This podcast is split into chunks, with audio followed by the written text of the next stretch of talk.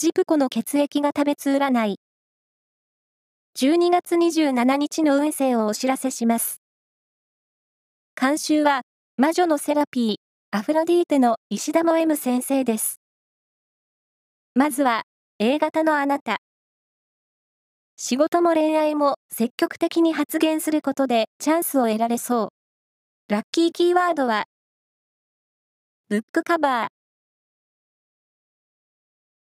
続いて B 型のあなた。好きな本を読んだり、音楽を聴いたり、リラックスして過ごすとラッキーがありそう。ラッキーキーワードは、カプチーノ。大型のあなた。突然の出費に見舞われるなど、お財布にダメージがありそう。ラッキーキーワードは、たません。お祭りの屋台や駄菓子屋で売ってる、あれですね。最後は AB 型のあなた。